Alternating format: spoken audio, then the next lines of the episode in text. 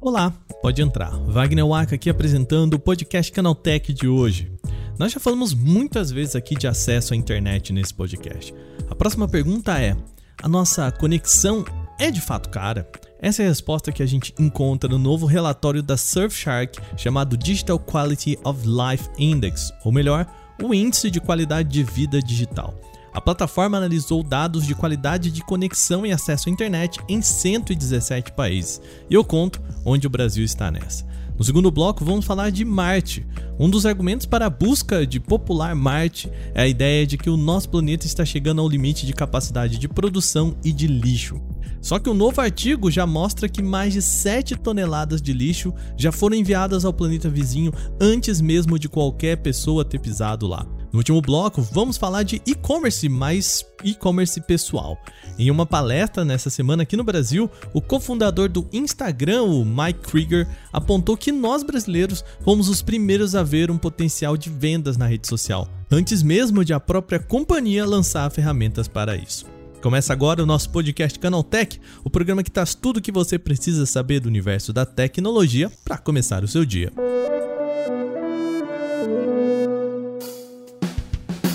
Olá, seja bem-vindo e bem-vinda ao podcast Canaltech, o programa diário que atualiza você das discussões mais relevantes do mundo da tecnologia. De terça a sábado a gente tem às 7 horas da manhã os três acontecimentos tecnológicos aprofundados aí no seu ouvido.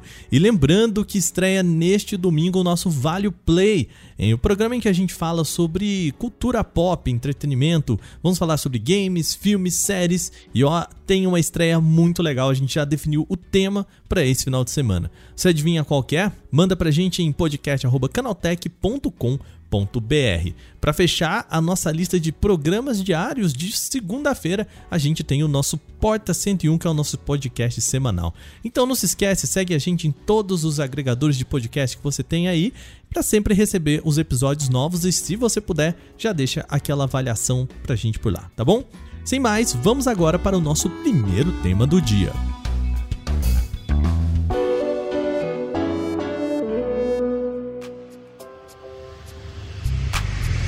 Vamos começar o nosso programa falando sobre acesso à internet no Brasil.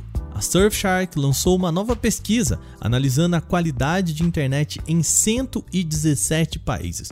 Segundo a empresa, isso significa 92% do total da população mundial. O trabalho avaliou setores como o acesso à internet. Aqui não só a oferta, mas também a capacidade de uma pessoa conseguir pagar por um plano em comparação ao seu tempo de trabalho. Vamos por partes aqui.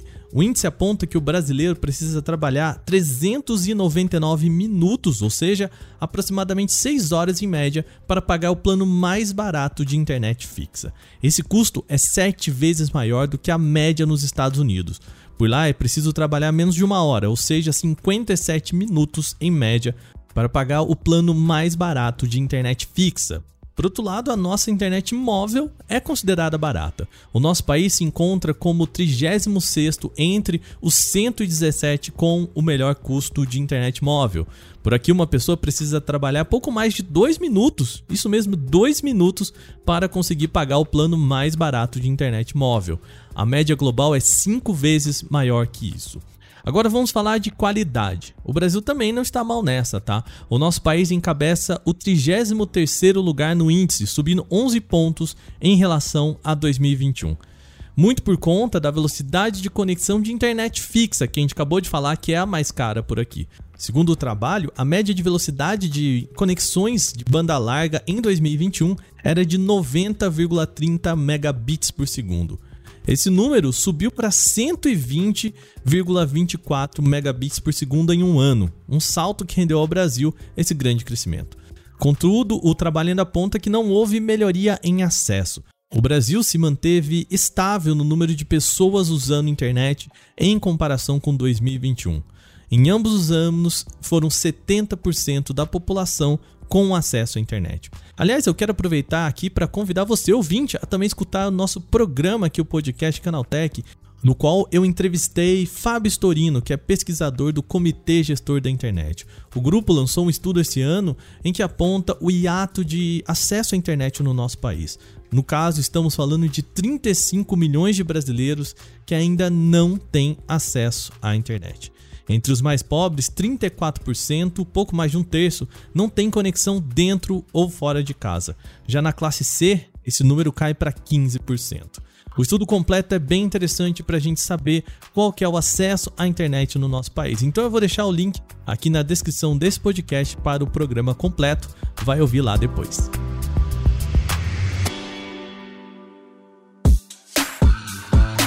No segundo bloco, agora vamos falar de espaço. Há tempos há um debate sobre levar o ser humano para Marte. Claro, a proposta ainda é colocar os pés por lá para investigar o solo marciano e as possibilidades de vida no nosso planeta vizinho. Só que nós, seres humanos, já podemos impactar no ambiente marciano antes mesmo de chegar a visitá-lo. O pesquisador em pós-graduação na University of West Virginia, nos Estados Unidos, um cara chamado Craig Killick, publicou um artigo em que tenta calcular a quantidade de lixo espacial que nós já jogamos no solo marciano, antes mesmo de pisar os pés por lá. Killick usa dados de envios espaciais públicos. Até o momento foram 18 objetos lançados até a superfície de Marte. A primeira delas foi em 1971 com a sonda Marte 2. Aliás, ela foi completamente destruída ao chegar ao solo marciano. Somando as 14 missões que já foram enviadas para lá, Killick chega à conclusão de que foram até o momento enviadas 9,97 toneladas de equipamentos para o planeta. Claro, ainda há sondas e rovers funcionando por lá, o que quer dizer que nem tudo isso pode ser considerado lixo de fato. Entretanto, apenas 28% desse total estão ainda em funcionamento. Isso significa que há mais de 7 toneladas de lixo efetivamente em Marte. Vale lembrar ainda que o planeta tem metade do diâmetro da Terra, o que quer dizer que uma tonelada de lixo por lá tem um impacto, em comparação com o nosso solo, ainda maior. Encontrar resíduos de equipamentos por Marte não é exatamente algo difícil, tá? Em junho desse ano, o rover Perseverance da NASA encontrou um cobertor térmico na superfície do planeta. Segundo a NASA, a peça foi expelida pela própria missão que levou o rover à superfície. Mas aí fica a pergunta: isso é preocupante? Na opinião de Killick, existem dois problemas aqui. O primeiro é que a quantidade de objetos na superfície de Marte pode contaminar as próprias amostras que o rover Perseverance pode coletar no planeta.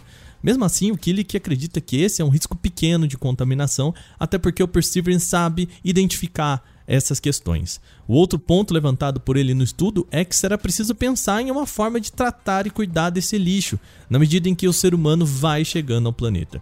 Isso porque se a ideia é levar nossa sociedade para o espaço vizinho, que pelo menos a gente faça de forma mais consciente do que aqui na nossa Terra.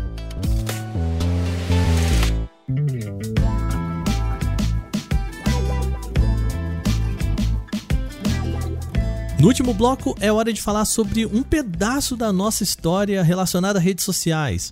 O Brasil foi o primeiro a ver um potencial de compra e venda de produtos no Instagram, antes mesmo de a própria plataforma pensar nisso. Uma nova reportagem da Época Negócios traz uma fala do co-criador do Instagram, um cara chamado Mike Krieger, sobre o início do comércio na rede social. Segundo ele, o e-commerce na plataforma começou aqui no Brasil antes mesmo disso ser um negócio nas redes sociais. Krieger conta que eles perceberam lá em 2010 uma movimentação diferente dos usuários aqui no Brasil. A questão é que as pessoas apagavam muitas fotos de seus perfis por aqui, algo que não era comum em outros usuários ao redor do mundo. Os executivos da rede social chegaram a achar que havia um bug específico de usuários brasileiros. Só que a questão era comportamental. Muitas pessoas estavam usando a rede social para vender produtos. Por conta disso, divulgavam o item na rede social e apagavam depois que elas vendiam, justificando então essa movimentação, essa quantidade de fotos apagadas de seus perfis. Atualmente, o Instagram é uma das principais em termos de venda nas redes sociais, competindo fortemente com o TikTok. Um relatório do Amplify, inclusive no final do ano passado, mostrou que e-commerce são líderes de engajamento no Instagram. O e-commerce foi o destaque no segundo trimestre de 2021, garantindo o primeiro lugar de engajamento na rede social, com 42% dos posts, um crescimento de 17% em comparação ao trimestre anterior e 24% em um ano. Bom, agora terminadas as principais notícias de hoje, vamos para o nosso quadro Aconteceu Também.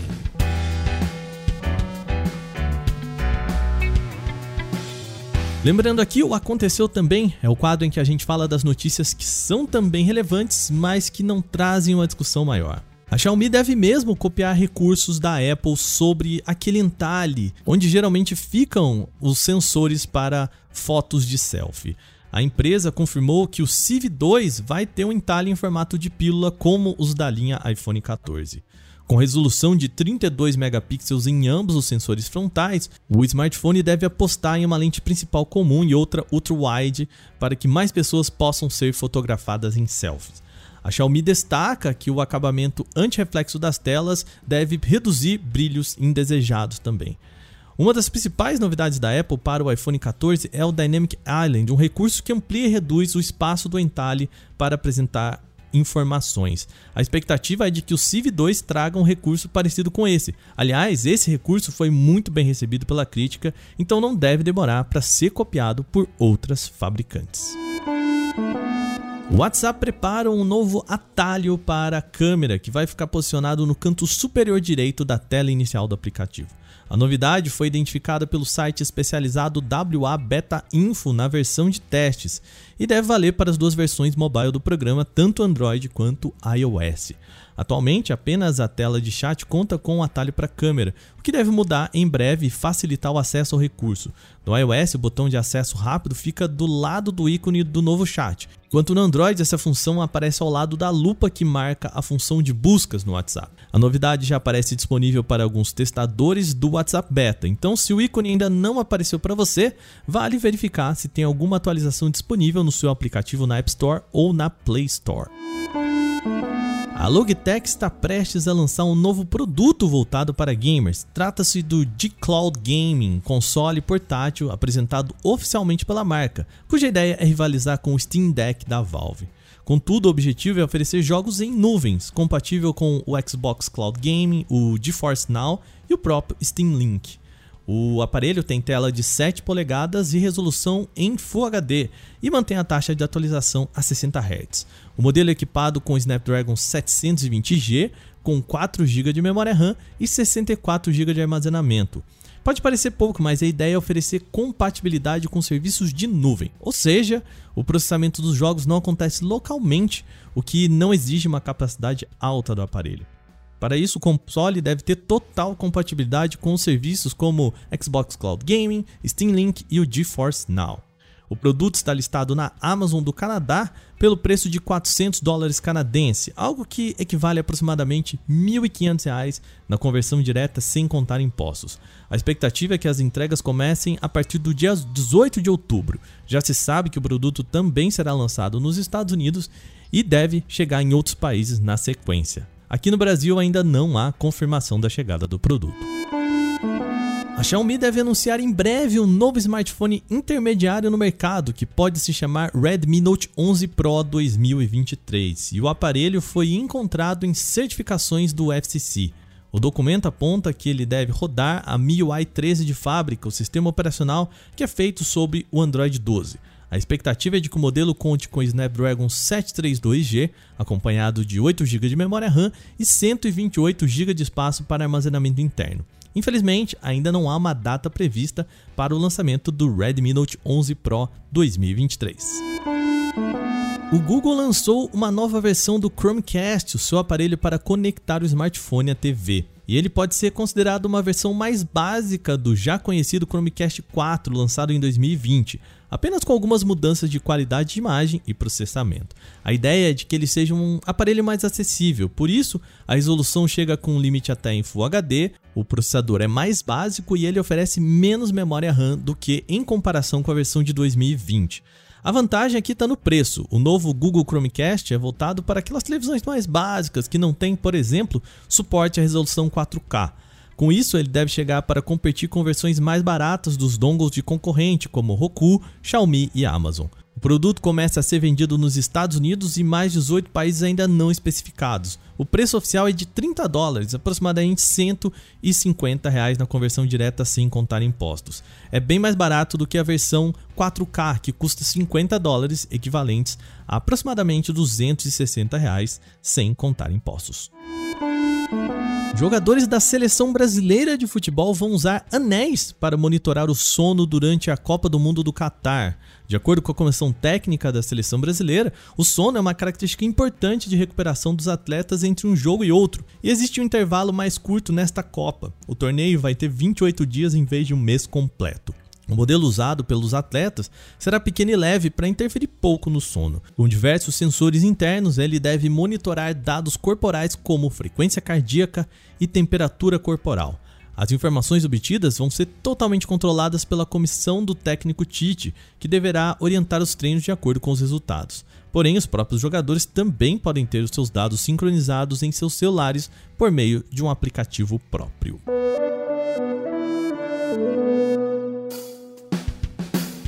E com essas notícias, o nosso podcast Canaltech de hoje vai chegando ao fim. Lembre-se de seguir a gente deixar uma avaliação em seu agregador de podcast se você utiliza um. É sempre bom lembrar que os dias da publicação do nosso programa são de terça a sábado, sempre com episódio novo logo de manhã, às 7 horas para acompanhar o seu café. Agora, nesse domingo, a gente estreia o Vale Play, então fica ligado também. Esse episódio foi roteirizado, apresentado e editado por mim, Wagner Waka, com a coordenação de Patrícia Gnipper.